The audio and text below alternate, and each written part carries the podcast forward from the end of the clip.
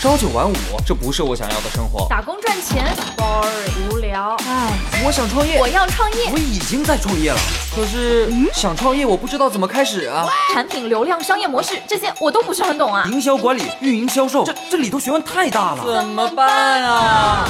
想创业不懂项目挑选，想经商不知商业技巧。乐客独角兽创业导师崔磊，商业小纸条苏南为您一一解答，一一解答。欢迎进入今天的创业找崔磊。创业导师崔磊，乐客独角兽创始人，天使投资人，众多高校特聘创业导师，全网粉丝超过四百五十万，创办创业找崔磊栏目。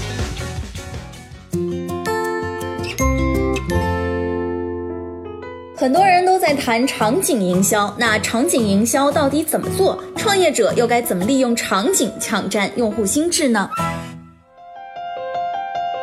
有请崔磊，有请崔磊。说到场景啊，这个小罐茶的老板杜国营就是个场景高手。二零一八年，小罐茶卖了二十个亿，一举进入茶行业的第一阵营。有不少做传统茶叶的人就很不服气啊，觉得你小罐茶不就是换了个小包装吗？有什么了不起的？其实呢，他们没有理解小罐茶的产品逻辑。杜国营做小罐茶是基于场景去做的。他在进入茶行业之前，分析了中高端人士茶叶消费的三个场景，无非就是买、喝、送。这三个场景。首先就是买的时候的困惑啊，你去马路街边的茶叶店，两三百块钱一斤的茶叶选择起来比较困难，你要非常小心，因为很难鉴别，也没有专门的判断标准。其次呢是喝的时候不方便，程序太复杂，尤其是你出差的时候带茶叶就很麻烦，还非常容易碎啊。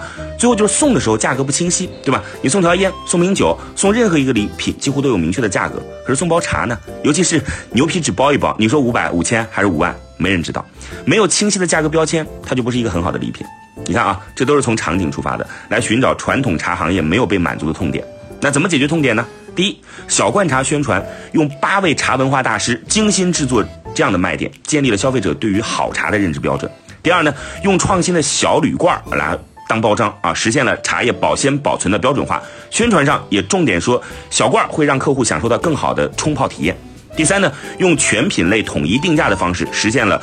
产品价值的标签化，送礼的时候就能够彰显出价值了。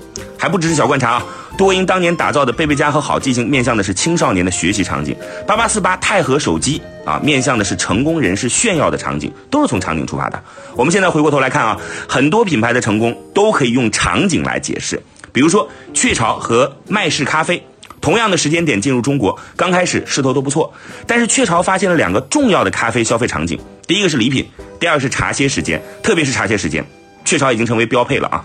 中国没有咖啡文化，不像西方到处是咖啡，但是可以占领特殊的场景啊，对吧？礼品装和小袋装的雀巢就是基于场景的产品逻辑。再比如说，营养快线不是关注产品质量，而是关注产品的消费场景。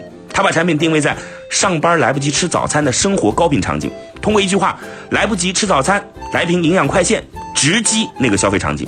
红牛也是一样啊，它和开车跑长途建立了强关联，困了累了喝红牛，这就是场景。所以说呢，场景就是时空加心智，时空就是什么时间什么地点，而心智就是强关系。创业者占领场景，就是占领客户的心智。嗨，大家好，我是崔磊，下拉手机屏幕，在节目简介里有我的个人微信号。朋友圈我会分享创业思考、商业观察，以及和支付宝、抖音等巨头合作的创业好项目，欢迎您来交流。我们的创业平台乐客独角兽已经汇聚了三万多名各行各业的创业者，欢迎您来寻找资源。创业导师、商业小纸条，乐客独角兽联合创始人、营销专家，支付宝特约商业导师，全网粉丝超过五百五十万。有请商业小纸条，请商业小纸条。关于场景呢，我先来讲个故事啊。话说，在一九七四年，美国政府重新翻修了自由女神像。翻修之后呢，留下大量的建筑垃圾，政府就面向社会开始招标，说谁愿意来清理一下垃圾呀？但过了很久都没人愿意接手，烫手山芋啊。为啥呢？虽然能挣钱，但是美国对于垃圾处理的要求很苛刻，这一不小心呢，你没处理好就会受到当地环保组织的起诉。清理垃圾这个活儿呢，不仅可能赚不到钱，也许呢。还会给你搭上麻烦，哎，但是，哎，有一个法国商人听到这消息啊，他马上飞到美国纽约，当场跟美国纽约这个政府啊就签了合同，我来处理垃圾啊，你们放心吧。哎，当时很多商人就嘲笑他，说啊，法国人他这哎不懂那个美国这些事儿，哈，我准备看他们的笑话。哎，出人意料的是，这法国商人清理工程垃圾的时候呢，并没有像其他商人想的那样，说找几个推土车啊，把这个垃圾给乌啷啷啊推推推推弄弄弄啊拉走，啊不，人家不是那个做法，而是呢，这法国商人组织了一些工人，把建筑垃圾进行分类。把垃圾呀，把可用之材做成了小的自由女神像，哎，呃，再次一点的那个材料呢，做成一个钥匙扣，哎，再次一点呢，做成纪念品。三个月时间，这些被做成各种各样的什么小自由女神像和纪念品的这些废料啊，竟然被法国商人卖出了三百五十万美元的高价，变废为宝啊，了不起啊！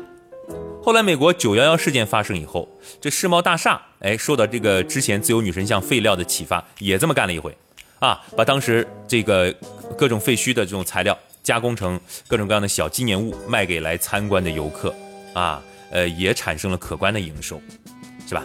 你看，别人眼中的破铜烂铁，在具有创新思维的商人眼里就变成了宝贝金矿啊！他们把这些废物和特定的场景重新建立了一些联系。大家一看到这些纪念品呢，就想到了自由女神和九幺幺事件，啊，心里会产生呃各种各样的感情或者触动。你看，一旦做了这样的场景重构，废品也就成了高价值的商品，甚至是纪念品、艺术品。接下来咱们说一说场景延伸的案例，霸王洗发水，各位知道吗？哎，就治秃头啊，防脱发那个啊，以前成龙代言过，当时网上很火，说咣啊，就就那玩意儿啊。二零一零年的时候呢，霸王集团看到了王老吉凉茶在饮料市场上说卖的很好，哎，挣了不少钱啊。这霸王哎挠挠自己的这个半秃不秃的头皮哈，很痒痒，感觉到刺挠，哼，怎么办呢？说我也想卖凉茶啊。于是呢，还真干了，推出了叫霸王凉茶，还请来甄子丹代言啊，口号叫霸王凉茶，好喝有回甘。哼，但是这个广大消费者呢，对于霸王的认知啊，就对霸王的印象说你是个造。洗发水的，你现在弄凉茶，我怕喝出来洗发水的味道啊！这这有开玩笑的意思，但这个呃，顾客真实的心理反应有这意思。那消费者会喝吗？啊？结果可想而知嘛。霸王集团三年之后停止了凉茶业务，据说损失了好几个亿。再比如呢，云南白药的场景延伸啊，他做的就比较成功。一开始云南白药做的是什么？创可贴啊，止血的那个药粉啊，气雾剂啊等等，针对各种小外伤的场景，大家对于云南白药的认知就是，呃，止血消炎，是吧？云南白药不满足，想延伸场景，开发新品，他就发现了说，呃，这个人在不受伤的情况之下，怎么会出血呢？哎，说有些人刷牙的时候会牙龈出血，哎，想到了。所以他针对口腔问题，专门推出了叫云南白药牙膏，哎，说是用我止血的配方啊，止血镇痛的配方弄进牙膏里，哎，取得了很可观的销量。当然事后啊，还有一些别的新闻爆出来啊，等等，那些咱们按下不表，咱们就说人家这个商业场景延伸的成功之处，是吧？那所以呢，在做场景延伸的时候，一定要注意回到品牌的核心价值上去，要符合消费者对于品牌的原有认知。你看，霸王洗发水做凉茶，这就很奇怪啊！消费者的认知和你的场景的延伸不相符。呃，这个流行一句什么话呢？这很快手风的一句话叫“圈子不同别硬融”，对吧？那这句小口号放在这儿就特别合适，就是意思，对吧？你硬融你就失败。但是比如说云南白药，它的这个在消费者认知基础之上去做的场景延伸，呃，它就相对来说是成功的，就符合大家本来的一个心中的呃对你核心产品的印象。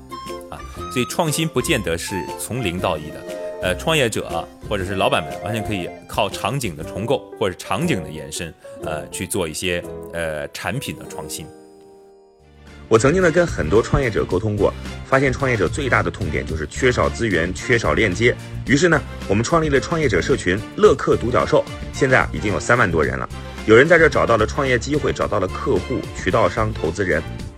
下拉手机屏幕，在节目简介里边有我的个人微信号，我在社群等你。